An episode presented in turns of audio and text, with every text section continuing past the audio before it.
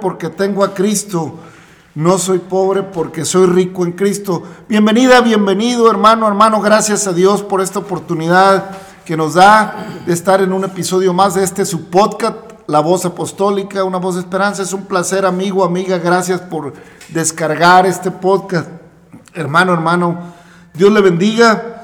Pues, eh, ¿qué más decir sino que en Cristo estamos completos? En Cristo, hermanos, eh, familia, toda necesidad, todo asunto queda claro, porque Él siempre será, hermanos, nuestro, nuestro, nuestra fuerza, nuestro refugio, nuestro amparo, el que tiene misericordia, hermanos.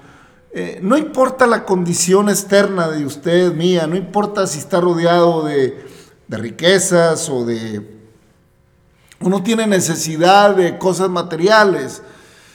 Pero hermanos, el ser humano, cualquiera que sea su condición material, siempre va a una necesidad en el alma, porque el alma, hermanos, gime por el Creador. El alma gime por su origen, por su esencia de esa relación con lo eterno, con el, eh, con, con el espíritu, hermanos. Qué importante es estar equilibrado en la vida. Y qué bueno es, hermanos, superarnos, si usted tiene la oportunidad en la vida, si usted estudia, si usted logra desarrollar dones naturales y se vuelve una persona, pues, eh, posicionada en la sociedad de reconocimiento por sus dones, por sus habilidades, por sus negocios. Qué bueno, hermano. Qué bueno, amigo. Eso es bueno. Pero qué importante es que en el interior de su vida también haya riqueza. Qué importante es que en lo interno de nuestro ser haya equilibrio, haya templanza, haya satisfacción.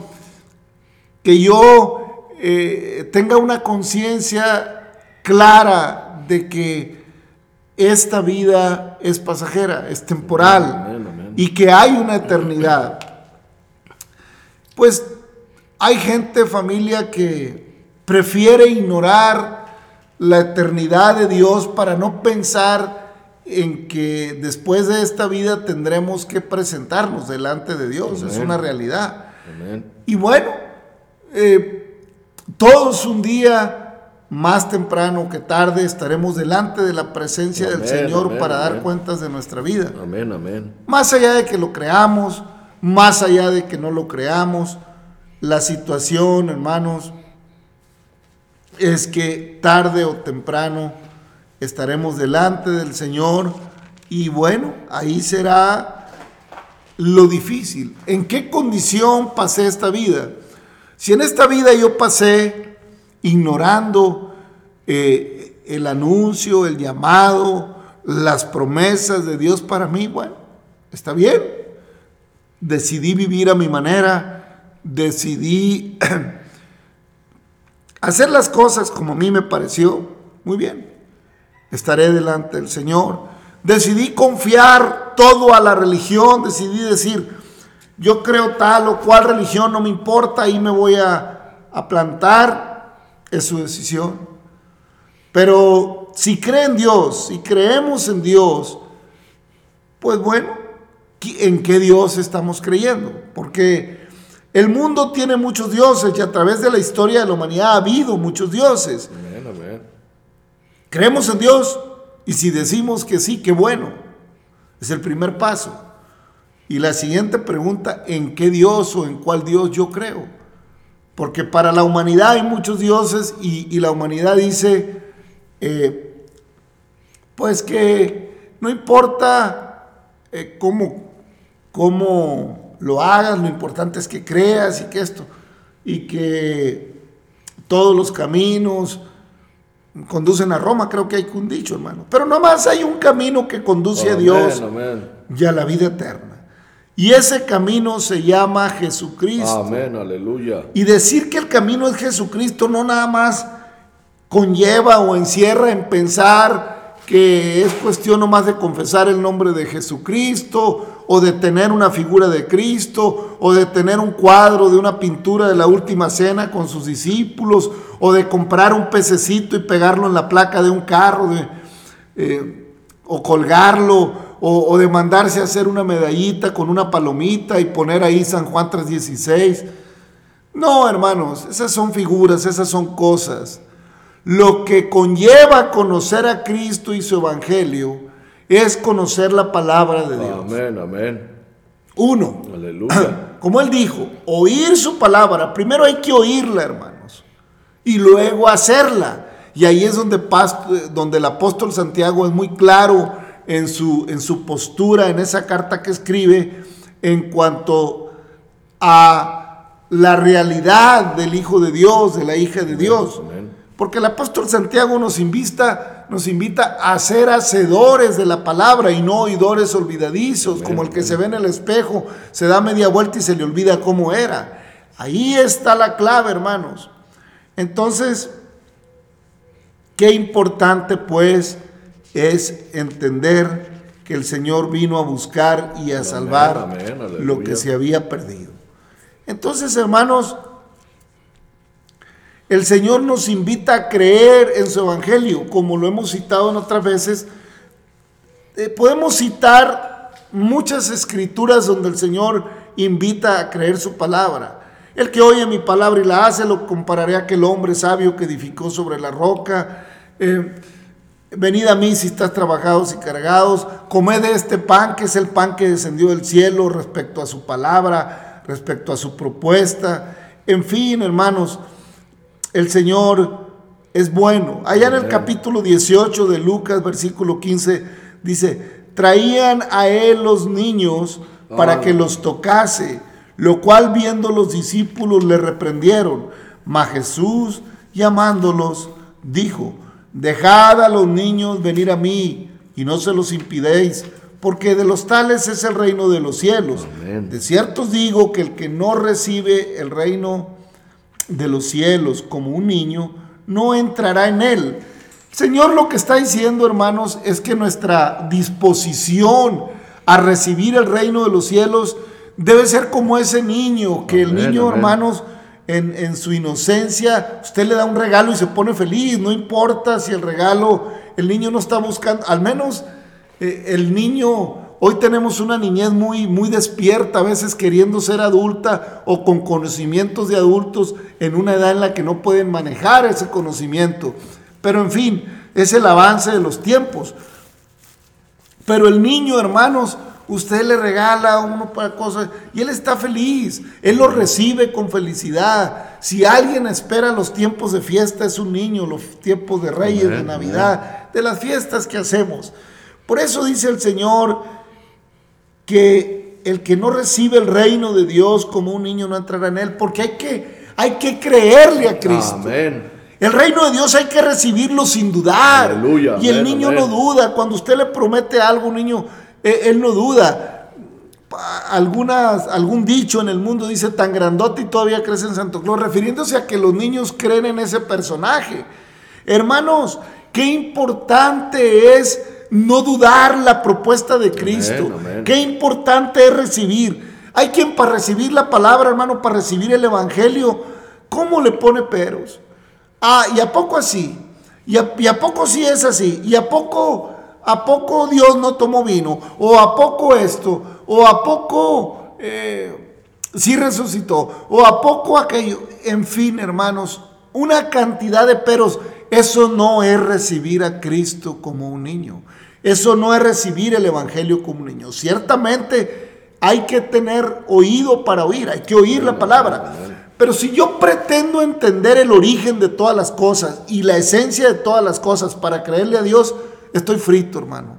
Estoy condenado a vivir dudando toda mi vida y partir de esta tierra o de esta vida sin haber creído plenamente en el Señor y a enfrentar un día estar cara a cara con Él sin haberle creído porque cuestioné o quise saber demasiado. No quiero decir con esto, amigo, hermano, escúcheme, que seamos ignorantes. No quiero decir con esto que no escudriñemos. Lo que quiero decir, hermanos, es que no pretendamos una, una revelación de todo que queramos hasta, hasta eh, dónde está Dios, cómo vive Dios. Hermanos, porque ni los ángeles del cielo Amén, amén. lo saben. O sea, saben las cosas que han de pasar. Saben dónde está Dios porque están con Él. Pero no saben lo que Dios eh, tiene, cuándo ha de hacer las cosas que Él tiene por hacer. Porque Él es absoluto. Entonces, familia, amigo, qué bonito es conocer a Cristo. Amén. Qué bonito es sentirlo en el alma. Mire, inmediatamente después de que le trajeron los niños para que los bendijera, el Señor dijo, "Los- de, los, de los tales es el reino de los cielos. Mientras el ser humano está en una condición de inocencia, de un corazón limpio, Amén. tiene acceso directo al reino de los cielos. Amén. Pero en cuanto empezamos a ser conscientes y tener maldad en nuestros pensamientos, hermanos, ya hay juicio. Amén. En fin, Amén. Inmediatamente en el versículo 18 del capítulo 18 del hijo de Lucas dice, un hombre principal le preguntó diciendo, Maestro bueno, ¿qué haré para heredar la vida eterna? Aquí lo cita como un hombre principal, o sea, un hombre importante, un hombre que no era cualquier personaje, le está preguntando respecto a la vida eterna. ¿Qué haré? Pa-?" Y no es cualquier pregunta, no le está diciendo, oye Señor, ¿hay, hay vida después de la muerte?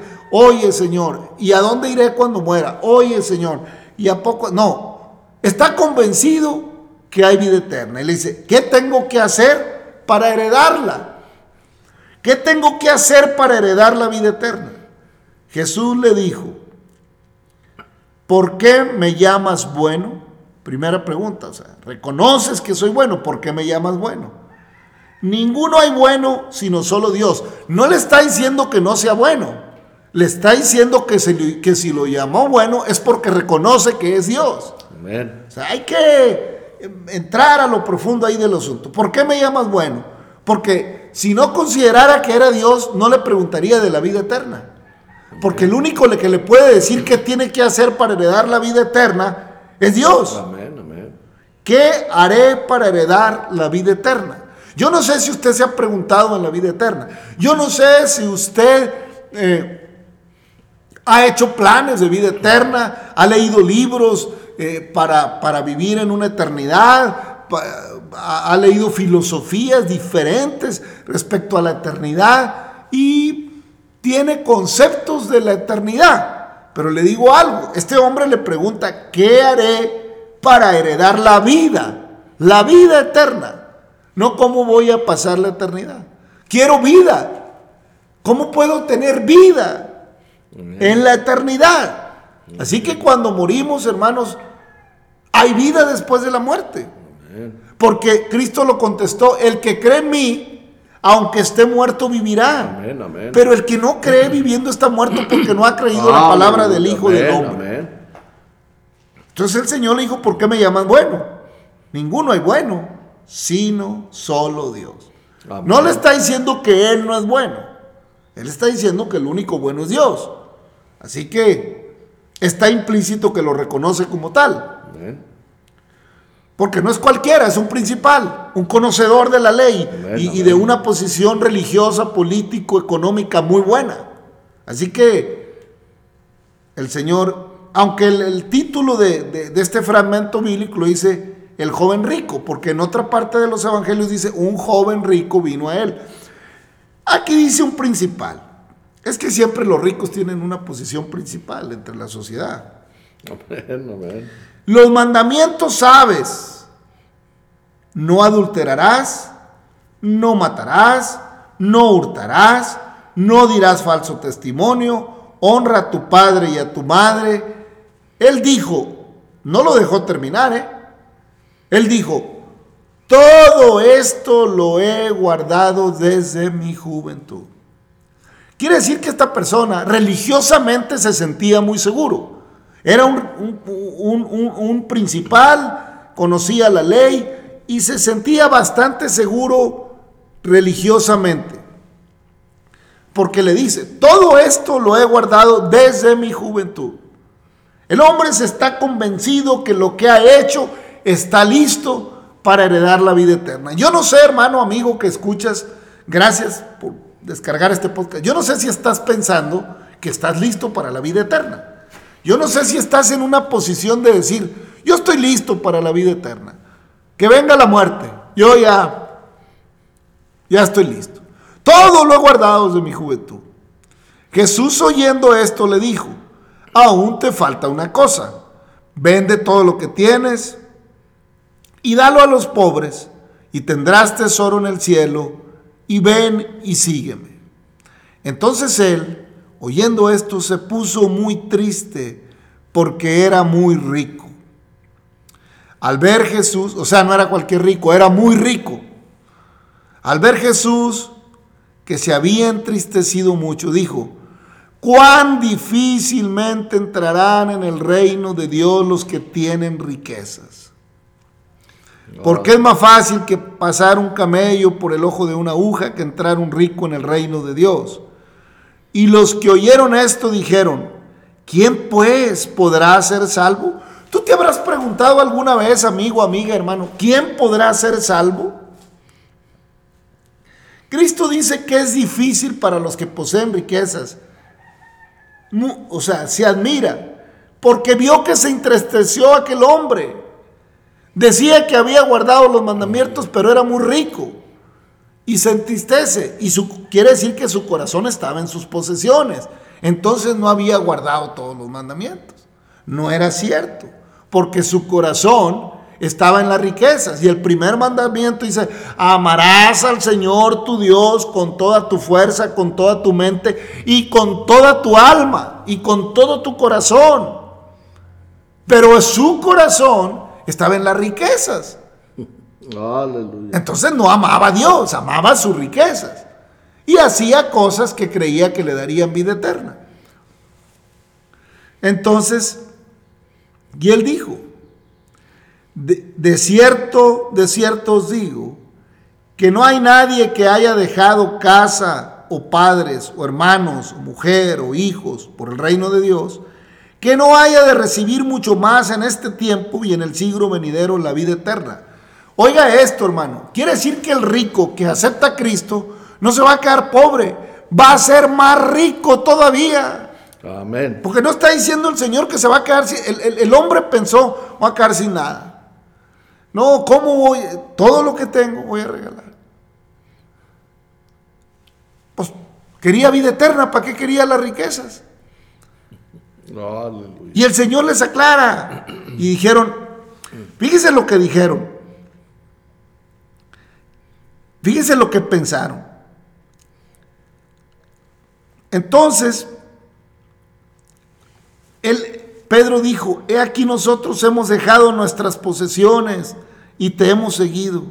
Y él les dijo, de cierto, de cierto os digo que no hay nadie que haya dejado casa o padres o hermanos o mujer o hijos por el reino de Dios, que no haya de recibir mucho más en este tiempo y en el siglo venidero la vida eterna. Aleluya. O sea que el que deja posesiones por Cristo no se queda sin nada, hermano. Dicen que va a recibir más Amén. amén. el Señor. Amén. Entonces, hermano, yo no creo que la intención del Señor era que aquel rico fuera pobre, de ninguna manera, sino que realmente decidiera servir a Cristo. Realmente su corazón, porque Saqueo era rico también. Y le dijo, no, yo, Saqueo no espero que le dijera el Señor, si a alguno lo he defraudado, se lo doy cuatro veces más. Todo estaba dispuesto a dejar. Aleluya. Entonces, el Señor nunca le pidió Amén. que dejara sus riquezas. Amén. A este hombre le dijo que dejara sus riquezas, que vendiera, porque su corazón estaba en sus riquezas. Y él decía que había guardado todos los mandamientos, pero había olvidado el primero. Amar al Señor con toda su mente, con todas sus fuerzas y con todo su corazón, con toda su alma. Entonces, hermano, Aleluya. no hay vuelta de hoja, nomás un camino hay. Por eso el canto del hermano Sauceda pues decía, ¿eh? Yo sé que con Cristo soy rico, Amén. Amén. ¿eh? Amén. y que sé que su promesa es verdad. Por eso dice una cosa, sí puedo decirles, yo estoy listo y lo estoy esperando. Entonces, ¿usted se ha preguntado qué necesita para heredar la vida eterna? Entonces el Señor está contestando. Entonces, hermanos, tengamos cuidado de subestimar si hay vida eterna o no hay vida eterna. Si usted cree en Dios y está en este podcast, gracias. eh, Gracias por descargar este podcast. amén. Tenemos ya más de 220 ep- episodios, usted puede seguirlos. Pero piénsele, ¿usted quiere vida eterna? Entonces necesita dejar que Cristo more en usted y que su corazón y su alma de veras le sirvan a Él o le sirvamos al Señor. ¿Cómo la ve, hermano Navarro? Amén, hermano, así es. No, perfecto lo que dice el Señor. O sea, no hay por dónde hacerse, porque, pues, pues es que el hombre siempre. Es lo que hemos dicho, hermano, en otros, en otros segmentos, de que, pues mientras nuestro corazón esté apartado de las promesas de Dios, de, de las bendiciones de Dios, de todas maneras, o sea, aunque esté apartado, pues Dios es el que lo, lo bendice. Porque, pues así es, es bueno, es bueno el Señor. Y ya decía el canto, ah, pues sí, porque lo dice también en los evangelios. ¿De qué le sirve al hombre ganarse todo el oro del mundo si su alma se está perdiendo? O sea, yo realmente, por ejemplo, en los niños también cuando dice ahí la palabra de Dios, dice que la fe viene por el oír. O sea, nosotros leímos la palabra, oímos la palabra y la creímos. El niño oye la promesa y la cree. Si usted le promete al niño algo, pues el, el niño no, no duda ni tantito. Ahí si falla usted, pues usted sabe, pero el niño está creyendo con todo. Por eso el Señor pone este, esta ilustración, ¿verdad? Es que es bien difícil para nosotros cuando ya crecemos, hermano. Yo pienso que, este, como que nos enamoramos más de lo que vemos ficticio acá en este mundo que lo que Dios nos está prometiendo. Por eso el Señor lo recomienda también en su palabra, ¿verdad? Instruye al niño en su camino, o sea, en la palabra, o sea, los escribirás en la puerta y por donde andes, que no se le olviden a tus hijos, o sea, el Señor lo dice bien claro porque, hermanos, sí se nos olvida, sí se nos olvida que, pues que Dios es todo, que si Dios este, nos está ofreciendo la vida eterna y que esto, pues yo siempre he dicho, ¿verdad? Dios no está en contra de la, de la riqueza, de, no, el Señor quiere que sus hijos sean felices, ¿verdad? El Señor está en contra de que no se le reconozca como el creador, el dador, el todo, porque Él es el dueño del oro y la plata. Porque pues allá no nos vamos a llevar nada, hermano amigo que me está escuchando. Dios lo bendiga, le damos gracias a Dios por su vida, o sea, pero acuérdese que no nos vamos a llevar nada, nada trajimos, dijo Pablo, ¿verdad? y nada nos vamos a llevar. Así es que Dios quiere que disfrutemos aquí la vida que Dios, por eso le dijo a Pedro, pues van a recibir aquí 100 veces y al final la vida eterna. Óigame, pues más, más regalo, más, este, más bendición, pues yo creo que ya no, nomás que la que Dios nos está ofreciendo, porque, mire, el hombre que tiene no se sacia. Señor cuando le pregunta que los mandamientos, ¿sabes? Todavía le dio chance. No le preguntó desde el primero. Le preguntó de, los demás adelantito, porque le dio chance, porque si le hubiera preguntado en el primero, pues ahí lo aterriza. Porque como dice el hermano, o sea, su, su- su corazón estaba en, en los bienes, no estaba con el Señor. Por eso lo hemos dicho en otros segmentos. O sea, Dios conoce nuestro corazón. El corazón es el que usted, porque donde está nuestro corazón, ahí están nuestras riquezas. Amén, ahí está el tesoro. Pero Santiago, hermano, recomienda en el capítulo 1 de su carta, versículo 19, por esto, mis amados hermanos, todo hombre sea pra- pronto para oír, tardo para hablar, tardo para irarse, porque la ira del hombre no obra la justicia de Dios, por lo cual, desechando toda inmundicia y abundancia de malicia, recibid con mansedumbre la palabra implantada, la cual puede salvar vuestras almas. La palabra es la que salva, hermano. Porque si alguno es oidor de la palabra, pero no hacedor de ella, este es semejante al hombre que considera en un espejo su rostro natural, porque él se considera a sí mismo y se, da y, y se va, y luego olvida cómo era. Mas el que mira atentamente en la perfecta ley, la de la libertad, y persevera en ella, no siendo oidor olvidadizo, sino hacedor de la obra, este será bienaventurado en lo que hace. Si alguno cree que se cree religioso entre vosotros y no refrena su lengua, sino que engaña su corazón, la religión del tal es vana. La religión pura y sin mácula delante de Dios el Padre es esta, visitar a los huérfanos y a las viudas y en sus tribulaciones y guardarse sin mancha del mundo. Es claro, Santiago. ¿no? Amén, amén. O sea, ser hacedores de la Amén, palabra. amén. Dejémonos de cosas, hermano.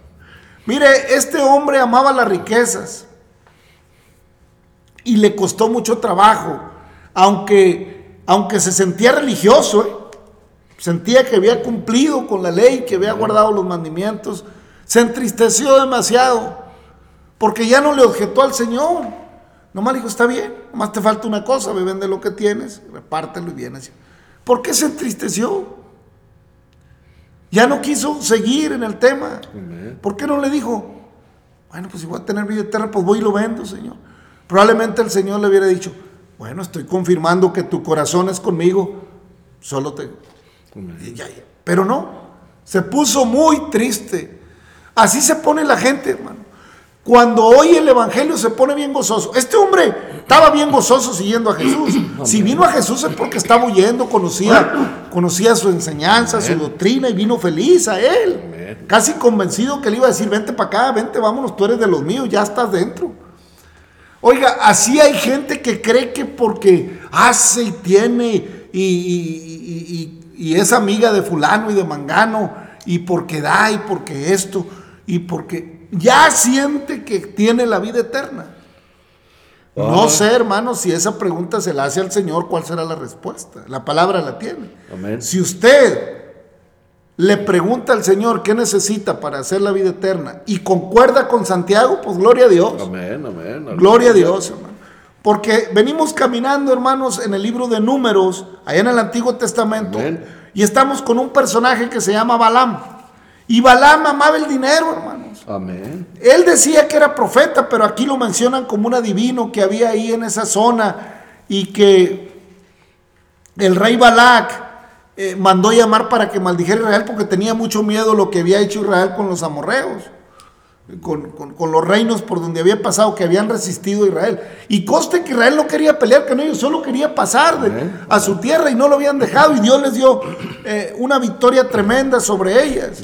Sobre, y, les, y- y les quitaron sus reinos o, o les- sus posesiones de tierras.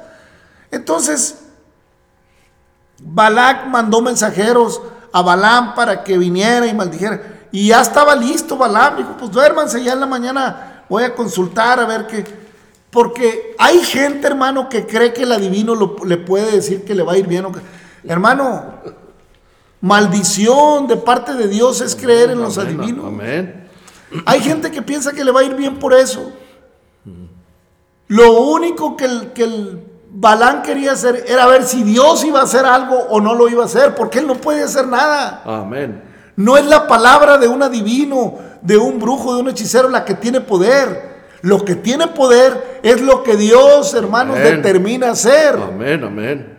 Y el hechicero, el adivino, solamente trata a través de, de su ocultismo, tratar de interpretar la voluntad de Dios. Por eso está metido en un lío tremendo. Hermanos, pero Dios no revela sus cosas a cualquiera. Amén. Si usted quiere saber si le va a ir bien, lea la Biblia, ahí dice. Él hace salir el sol sobre malos y buenos y llover sobre justos e injustos. ¿Eh? Él, da, él, él- él es el que da, Él es el que quita. ¿Eh? Amén. Bienaventurado el hombre que confía en Dios, mas la senda de los malos perecerá. Amén.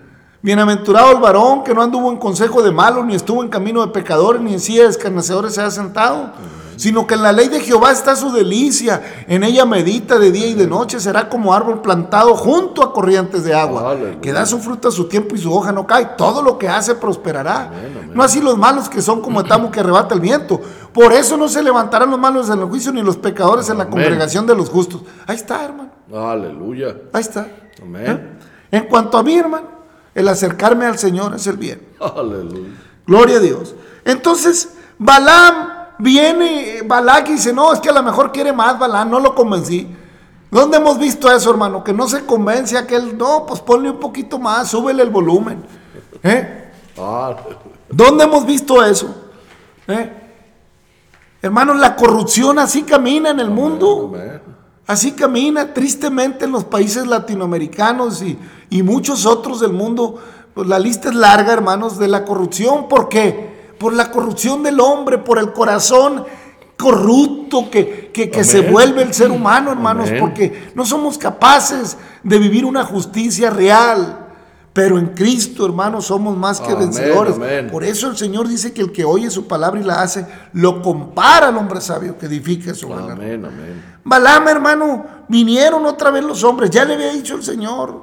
No se te ocurra, Balaam, porque Israel es mi bendito. Aleluya. ¿eh? Gloria a Dios. Al grado, hermano, que salió Balaam con los hombres al siguiente, salió rumbo a Balac. Todavía esperando que Dios cambiara de opinión porque le, porque le había ofrecido mucho, hermano. Yo creo que como que dijo, no, déjame el intento, a lo mejor, pues a lo mejor se descuida Dios y lo logro. En un descuido que se dé Dios. Ja, hermano, tengamos cuidado, horrenda Amén. cosa es caer en manos de un Dios vivo, dice la Amén, palabra de Dios. Horrenda cosa es caer en manos de Dios vivo. Mas Dios muestra su amor para con nosotros, que siendo aún pecadores, Cristo murió por nosotros. Y el versículo 32, de- porque acuérdense que hubo un- una situación de que la burra le habló a Balaam y luego se le apareció el ángel, dijo, Yo te iba a matar a ti, le dijo el ángel. Y a ella le iba a perdonar la vida a la asna, al animal, por tu necedad. Aleluya. Por tu, si la burra no te detiene, te mato. ¿Eh? Imagínense, hermano. Hay veces que los animales son más sabios que nosotros. Amén. Y el versículo 32 sigue diciendo, y el ángel de Jehová le dijo, ¿por qué has azotado a tu asna tres veces? He aquí yo he salido para resistirte, porque tu camino es perverso delante de mí. El asna me ha visto y se ha apartado luego de que delante de mí está, de mí estás tres veces, estas tres veces. Y, de, y si de mí no se hubiera apartado, yo también ahora te mataría a ti y a ella la dejaría viva. ¿Cómo la ve? ¿Eh? Dice, he salido para resistirte porque tu camino es perverso delante de mí. ¿Cómo es nuestro camino delante del Señor, hermano? Pues ahí hágale cuentas. Entonces, el 35 dijo, y el ángel de Jehová dijo a Balaam, ve con esos hombres, pero la palabra que yo te diga, esa hablarás.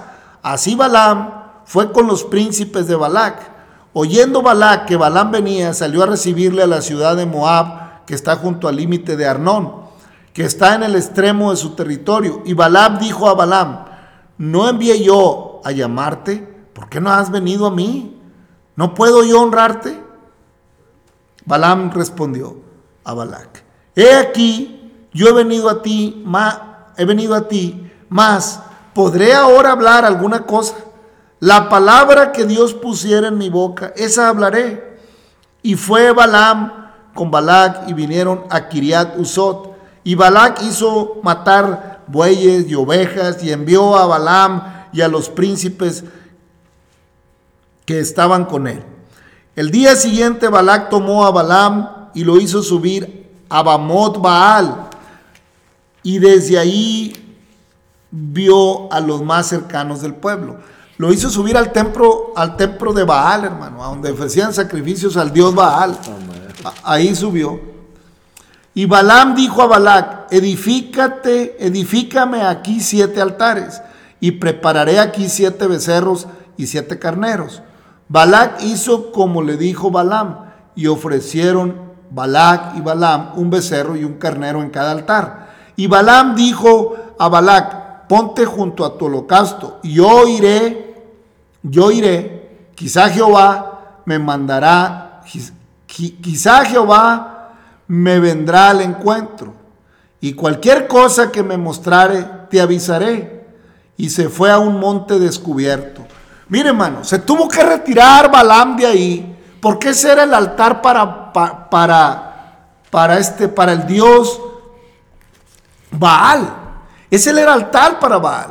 Y Balaam sabía que ahí lo iba a matar Dios si no se retiraba de ahí. Se tuvo que retirar a un monte limpio, a un claro de monte, para ver, a ver. ¿Y sabe por qué se tuvo que retirar? Porque ya le había dicho el ángel, yo te voy a hablar. Y como el Señor no cohabita con ídolos, ni, ni, ni comparte su gloria, sabía Balán que ahí lo iba a matar el Señor. Aleluya. Entonces, quizá Jehová me vendrá al encuentro y cualquier cosa que me mostrare, te avisaré. Y se fue a un monte descubierto. Pues es que andaba, hermanos, jalando por los dos lados.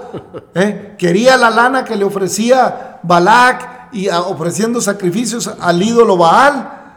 Pero también sabía que Dios se le había aparecido con la espada lista para matarlo. Vino Dios entonces vino Dios al encuentro de Balaam y éste le dijo: Siete altares he ordenado y en cada altar he ofrecido un becerro y un carnero. Y Jehová puso palabra en la boca de Balaam y le dijo: Vuelve a Balac y dile así. Y volvió él y he aquí estaba y él y he, aquí estaba él junto a su holocausto, él y todos sus príncipes de Moab. Y él tomó su, par- su parábola y dijo, de Arán me trajo Balac, rey de Moab, de los montes del oriente. Ven, maldíceme a Jacob y ven, execra a Israel. Porque maldici- ¿Por qué maldiciré yo al que Dios no maldijo? ¿Y por qué he de execrar al que Jehová no ha execrado? Porque de la cumbre de las peñas lo veré y desde los collados lo miraré. He aquí un pueblo que habitará confiado y no será contado entre las naciones. ¿Quién contará el polvo de Jacob o el número de la cuarta parte de Israel? Muera yo la muerte de los rectos y mi prostimería sea como la suya. Entonces Balán dijo a Balán, ¿qué has hecho? Te he traído para que maldigas a mis enemigos y aquí les has proferido bendiciones.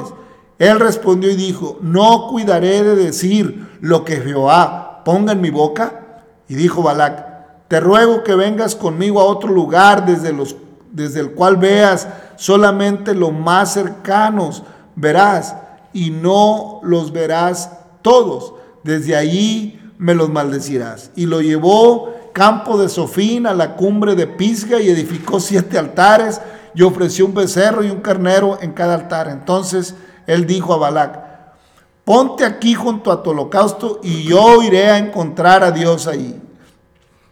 Y Jehová salió al encuentro de Balán y puso palabra en su boca y le dijo, vuelve a Balac y dile así.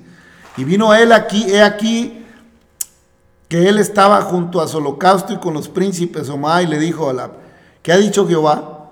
Entonces él tomó su parábola y dijo, Balac, levántate, oye, escucha mis palabras, hijo de Zippor. Dios no es hombre para que mienta, ni hijo de hombre para que se arrepienta. Él dijo, y no hará, habló, y no lo ejecutará. He aquí He recibido orden de bendecir. Él dio bendición y no podré revocarla. No ha notado, no ha notado iniquidad en Jacob, ni ha visto perversidad en Israel. Jehová su Dios está con él y, y júbilo del rey en él. Dios los ha sacado de Egipto, tiene fuerzas como de búfalo, porque contra Jacob no hay agüero ni adivinación contra Israel como ahora será dicho de Jacob y Israel lo que ha hecho Dios. Así de fácil. Si Dios con nosotros, ¿quién contra nosotros? Contra el pueblo, contra la mujer, contra el hombre cubierto bajo las alas de Jehová. No hay agüero, no hay maldición, no hay adivino, no hay brujería, no hay hechicero. No hay nadie que pueda proferir maldición a una hija o a un hijo de Dios. Pero cuidado, hermano. Cuidado con decir que eres hija, hijo de Dios. Cuidado con decir que eres cristiana, cristiano y andas mundano. Porque entonces, ¿quién te librará de la mano de Jehová? Amén, amén. ¿Eh? Porque contra Jacob no hay agüero ni adivinación contra Israel. Como ahora será dicho de Jacob y Israel lo que ha dicho Dios. Por eso contra el pueblo de Israel vendrán las naciones y no podrán, hermano, porque ya lo declaró el Señor miles de años atrás. Ellos son benditos de Él. Y todo aquel que a Él viene no lo echa fuera. Dice, venid a mí. Si estás trabajado, si estás cargado, porque mi carga es ligera y mi yugo fácil de llevar, hermano Navarro. Amén, hermano. Así son las promesas de Dios. O sea, las, las palabras que Dios da en esa palabra divina que nos dejó. No, por eso el Señor dice, hay de aquel que le quite o le ponga un acento, una tilde, o sea, nosotros sabemos claramente que en el Dios que hemos creído, este, así lo está diciendo ahorita, ¿verdad? No es hombre para que mienta, ni hijo de hombre para que se arrepienta, o sea, Dios dice y se hace. ¿Quién le va a decir a él que no? O sea, Él es el creador, es el todo, Él es, es la soberanía de Él. Entonces, por eso nosotros Hemos creído en el Dios, en el Creador, en el Todopoderoso, en nuestro Señor y Salvador, que vino y vino a rescatarnos. No había otra manera, nomás que Él mismo vino a rescatar lo que le pertenece. Por eso es muy, como dice el hermano, es muy delicado andar, pues, este, diciendo las cosas a la ligera nada más, ¿verdad? Porque así también dice un proverbio, dice, en las muchas palabras no falta pecado.